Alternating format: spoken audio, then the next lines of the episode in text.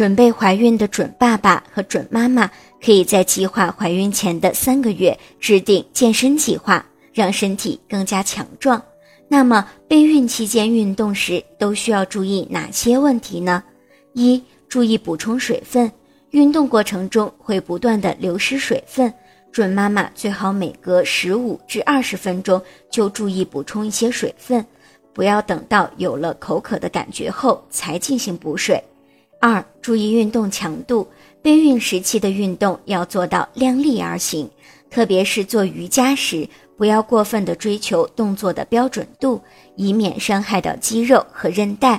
如果准妈妈平时缺乏锻炼或者身体素质比较弱，要避免突然进行高强度的体能训练，造成体力不支而出现头疼、头晕的现象。可以选择循序渐进，慢慢增加运动量以及运动强度。